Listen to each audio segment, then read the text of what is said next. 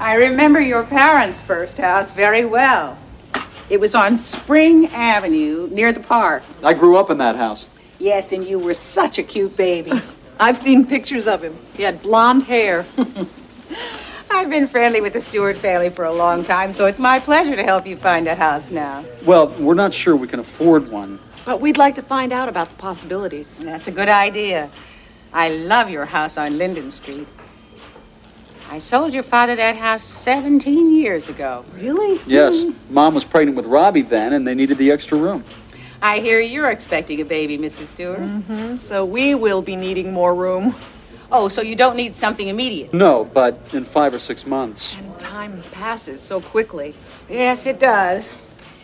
Well, when you called, you gave me enough information about your salaries and your savings, so I have a good idea about your financial situation. Let me show you some pictures of houses. With two bedrooms? Yes, I think I can show you some. Of course, they won't be in Riverdale. The cost of housing's too high for you here. I haven't thought about living anywhere else. We've always lived in this area.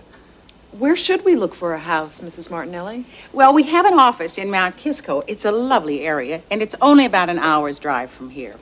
Here, I have a book with photos of some homes in that area. Now, let's see.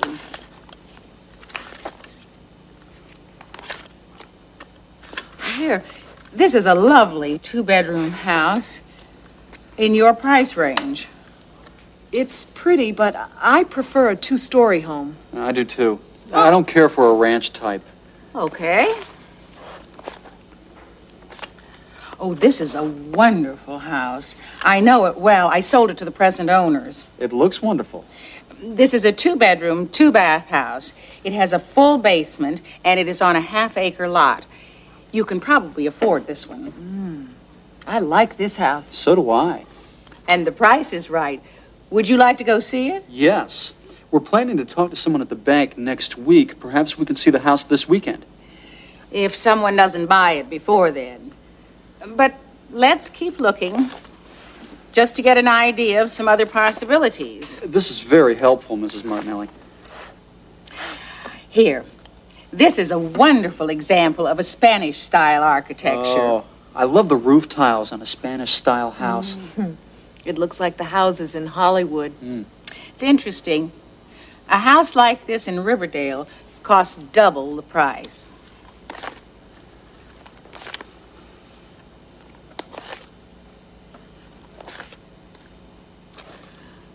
Oh my. Here's a real buy. It's a bargain. This house just came on the market. It's quite lovely. Is it a two bedroom house? No, it has three bedrooms and three baths. I know the house. It has a brand new kitchen and a living room with a 12 foot ceiling. And there's a two car garage. Why don't we go look at this house, too? It's a good investment. Thank you, Mrs. Martinelli. Thanks so much. My pleasure. Give my best to your parents. Your father's a wonderful doctor, Richard. He took care of my daughter when she was wild.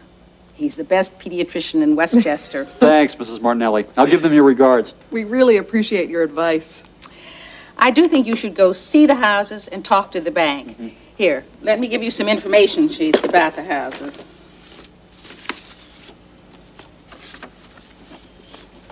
They're both very good buys. Well, thanks so much for your help and your time, Mrs. Martinelli. We've got a lot to talk about.